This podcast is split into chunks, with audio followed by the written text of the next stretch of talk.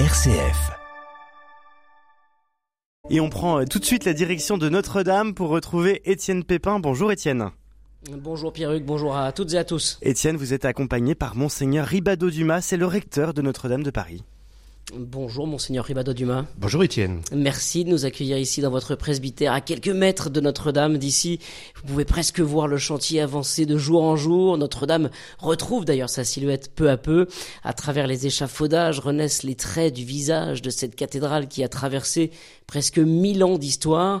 La flèche se dresse à nouveau dans le ciel de Paris. La croix a été hissée euh, en son sommet. Ça y est, Monseigneur Ribado Dumas, Notre-Dame reprend vie, elle ressuscite. Oui, et c'est aujourd'hui euh, une date importante puisque dans un an, euh, la cathédrale réouvrira. Mais depuis plus de quatre ans et demi maintenant, euh, des compagnons se succèdent sur le chantier pour faire en sorte qu'effectivement, comme le président de la République l'avait dit, la cathédrale puisse être totalement restaurée en cinq ans.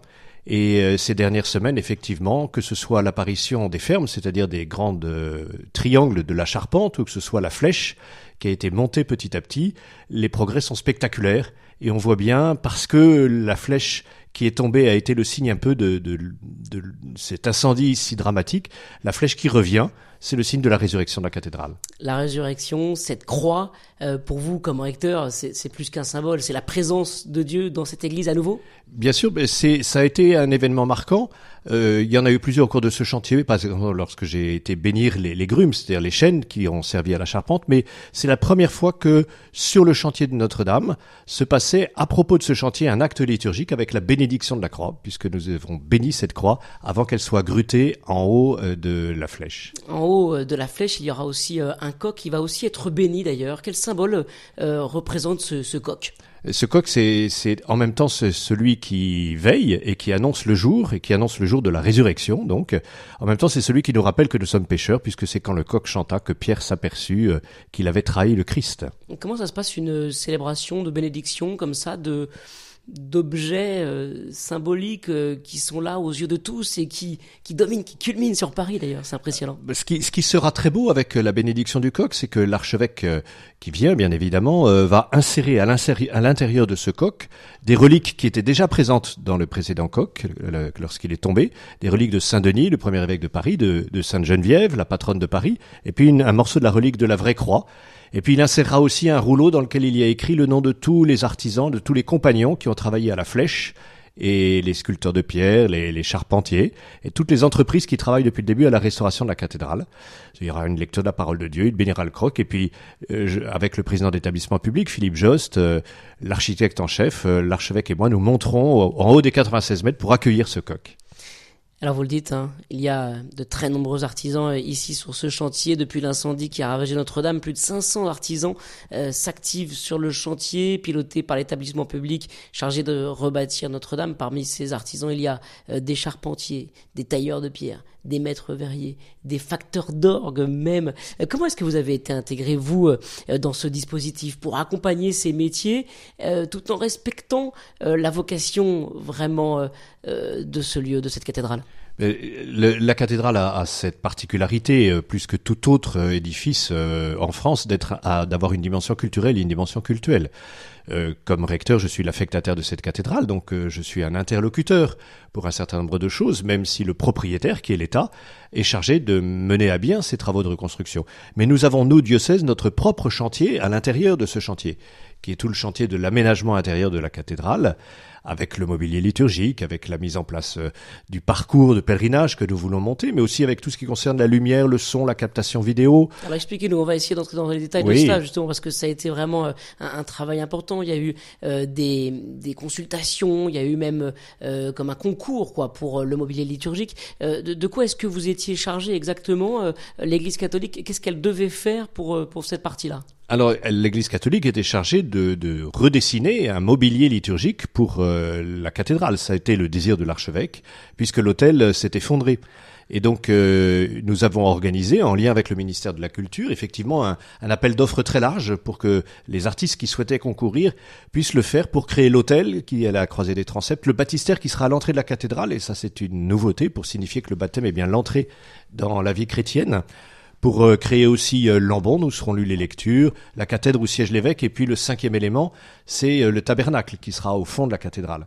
Et donc rien de ce qui était, de ce qui existait avant n'était récupérable. Il fallait tout, tout refaire. Ben, C'est-à-dire qu'à partir du moment où on avait décidé de refaire un hôtel parce qu'il il était difficile d'utiliser celui de Jean Touré, il fallait qu'il y ait une unité dans ce mobilier et donc il a été décidé de créer ces cinq éléments, avec en plus d'ailleurs, je signale le reliquaire qui sera nouveau, qui renfermera la couronne d'épines, qui a été confiée à Sylvain Dubition, et qui sera un reliquaire monumental parce que euh, l'autre était assez discret, très beau mais discret, parce que la couronne euh, est monumentale comme signe et que la cathédrale est monumentale aussi. À quoi va ressembler donc ce mobilier euh, Quels sont les grands traits peut-être que vous avez déjà pu apercevoir? Oui, bien sûr, parce que nous avons accompagné l'artiste qui a été choisi. C'est un mobilier qui est en bronze, qui est d'une grande pureté et d'une grande lisibilité. Ce que nous avons voulu et ce que l'archevêque a souligné, c'est que ce mobilier devrait avoir une présence, c'est-à-dire qu'alors même qu'on ne célébrait pas euh, euh, la messe, il fallait que les gens qui viennent et qui entrent dans la cathédrale se rendent compte qu'il y avait là un hôtel et que c'était un hôtel. Et ce mobilier, parce qu'il est en bronze, ne concurrence pas la beauté de la pierre qui est retrouvée, mais a sa, propre euh, lisibilité en tant que telle. Alors dans euh, les gestes contemporains de la restauration de cette cathédrale de Paris, il y a vraiment un souhait de la part de, de monseigneur euh, Ulrich d'inscrire cette cathédrale dans, son époque. Elle a traversé mille ans d'histoire, elle est reconstruite, restaurée euh, à l'identique, mais c'est important de, l'inscrire dans notre époque. Tout, la cathédrale traverse les âges. Et toute époque a marqué la cathédrale. Le grand siècle a vu naître ces immenses tableaux qu'on appelle les mets. Euh, le Viollet-le-Duc euh, au 19e a marqué profondément la cathédrale. Le 20e a aussi déjà marqué, été marqué par la cathédrale. Le cardinal Lustiger a refait deux fois le plateau liturgique. Et donc, euh, euh cette cathédrale a toujours été euh, contemporaine. C'est-à-dire qu'il y a toujours des gens de l'époque qui ont travaillé sur cette cathédrale. Et effectivement, euh, l'archevêque de Paris, euh, en lien avec le président de la République et la ministre de la Culture, souhaite qu'il y ait une trace de cet incendie, mais aussi de cette résurrection de la cathédrale. Et c'est pour ça qu'il a écrit, comme on le sait maintenant, au président de la République pour euh, suggérer et mettre le vœu qu'il y ait des vitraux d'aujourd'hui qui puissent être dans les chapelles du sud de la cathédrale, donc quand on entre du côté droit. Voilà, des vitraux pour euh, rappeler à la fois l'incendie et puis aussi euh, la restauration, enfin pour raconter ce qui se passe là depuis cinq ans. Comme signe, comme signe de ce qui s'est passé et pour marquer que cette cathédrale a traversé une épreuve, mais qu'elle en est, qu'elle en est ressortie. Et c'est d'une certaine manière un hommage qui est rendu à tous ces compagnons qui sont là, à tous ces compagnons qui font un travail remarquable avec un dévouement extraordinaire et qui sont très marqués par ça. Et je crois que c'est leur rendre hommage que de dire qu'ils ont contribué aussi à cette cathédrale et que leur contribution est marquée aussi par cette nouveauté qui sera dans la cathédrale. Est-ce que vous sentez que ces compagnons-là, ils sont... Euh, ils sont dépassés par ce qu'ils vivent. C'est-à-dire qu'ils sont dans un chantier, le chantier de leur vie, un chantier comme celui-là, il y en a un dans le siècle, euh, c'est vraiment incroyable. C'est presque un paradoxe, mais euh, ce, chantier, c'est aussi une, chance quoi pour eux. Ah, en tout cas, cet incendie, ça, elle permet vraiment un moment exceptionnel je suis témoin de ce que tous ceux qui travaillent sur ce chantier en sont profondément marqués. Euh, j'ai rencontré il y a quelque temps un cordiste euh, donc qui monte sur les échafaudages et qui me disait qu'il avait dit à son patron, il a 35 ans peut-être, il avait dit à son patron, je ne remonterai plus à la corde après, parce qu'il a vécu une expérience telle qu'il ne pourra jamais en vivre une aussi importante. Que ce soit les gardiens de sécurité, les personnes qui accompagnent les visites, mais aussi euh, ceux qui travaillent sur les, peintures, sur les vitraux, tous savent qu'ils travaillent pour quelque chose qui les dépasse et qu'ils soient croyants ou nous croyants, on a des témoignages extraordinaires sur ce que représente le fait de travailler à Notre-Dame. Et ça, c'est unique et c'est vraiment quelque chose qui est magnifique. J'ai eu la chance de côtoyer euh, à nombreuses reprises les charpentiers. C'est un métier fantastique d'être charpentier je leur ai redit que c'était le métier que Jésus avait, hein, et que donc c'est pas rien. Mais il y a, y a, là quelque chose de, de très beau dans ce qu'ils font, et ils sont conscients qu'ils travaillent sur quelque chose d'unique. Est-ce que ce chantier est missionnaire, monseigneur Olivier euh, Ribado Dumas? Est-ce que, d'une certaine manière, voir renaître Notre-Dame, s'élever à nouveau dans le ciel de Paris, cette flèche, cette croix, euh, est-ce que c'est missionnaire? Est-ce que ça évangélise? C'est la cathédrale elle-même qui est missionnaire. Parce que la cathédrale a été élevée il y a plus de 860 ans pour la gloire de Dieu.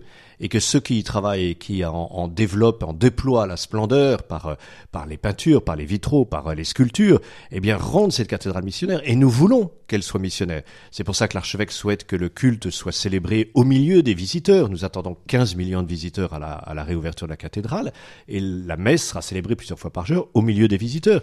Et nous avons voulu que le parcours de pèlerinage que les visiteurs seront amenés à faire du nord au sud de la cathédrale soit un parcours qui les permette de vivre une expérience spirituelle par le beau, parce qu'ils verront avec le réagencement de toutes les œuvres, mais aussi par le témoignage de foi qui se vivra à l'intérieur de l'édifice. Je voudrais qu'on parle de cette communauté, la communauté des chrétiens, des paroissiens de Notre-Dame de Paris, ceux qui vivent leur foi ici, tout simplement.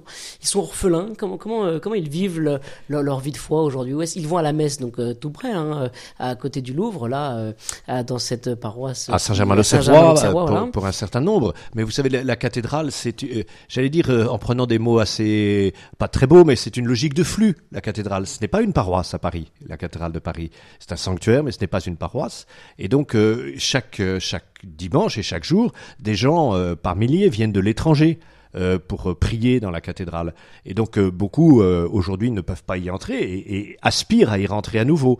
Et il y a une communauté réelle qui se réunit effectivement à Saint-Germain-l'Auxerrois. Certains sont repartis dans leur propre paroisse, hein, mais d'autres se réunissent à Saint-Germain où l'office cathédral a été transféré, où la maîtrise de Notre-Dame de Paris chante tous les jours et tous les dimanches, où l'archevêque vient célébrer comme il célébrait, comme son prédécesseur célébrait dans la cathédrale, lui vient célébrer pour l'instant à Saint-Germain-l'Auxerrois, en attendant, dans un an, de rentrer à Notre-Dame. La communauté ne s'est pas dissoute. Elle n'a pas éclaté. Il y a, cause il y a de- toujours, euh, il y a une communauté qui se réunit sur place, et puis il y a une communauté euh, à travers le monde, tous les amis de la cathédrale dont on reçoit des témoignages si nombreux par l'intermédiaire euh, des offices qui peuvent être transmis, mais aussi par toutes les lettres qu'on reçoit, par les témoignages très nombreux de l'attachement de gens partout dans le monde à la cathédrale. Un dernier mot, peut-être Monseigneur Olivier Ribado-Dumas, dans un an, pile, le 8 décembre 2024, Notre-Dame rouvrira ses portes, on pourra à nouveau euh, fouler ce, ce parterre unique, lever les yeux sur cette voûte, admirer euh, cette flèche, admirer les, vitraux, les grandes verrières, les rosaces exceptionnelles. Euh, Emmanuel Macron a choisi un, un- un 8 décembre, c'est la fête de l'Immaculée Conception. Est-ce que lui-même a été peut-être euh, bouleversé spirituellement? Est-ce qu'il y a euh, quelque chose de, la transcendance qui se joue même pour, pour lui, là, ici? L'attachement de- du président de la République à la cathédrale est, est notable. Il l'a montré dès le soir de l'incendie et il n'a cessé de le montrer en venant chaque année le 15 avril, jour anniversaire de l'incendie. Il sera venu plusieurs fois cette année euh, pour accueillir des personnalités, mais aussi en revenant aujourd'hui, il signifie son attachement profond à cet édifice qui a une dimension culturelle, mais aussi une dimension culturelle, et nul doute euh, que cela marque les uns et les autres. Merci euh, infiniment d'avoir été notre invité en direct ce matin, monseigneur euh, Olivier Ribado Dumas. Je rappelle que vous êtes euh, le recteur euh, de Notre-Dame de Paris euh, aujourd'hui, Notre-Dame qui accueille le président de la République pour une visite un an avant la réouverture officielle de la cathédrale de Paris. Merci beaucoup de nous avoir accueillis ici dans votre presbytère. Et merci à vous Étienne, hein. je rappelle que vous étiez dans le presbytère juste à côté de Notre-Dame.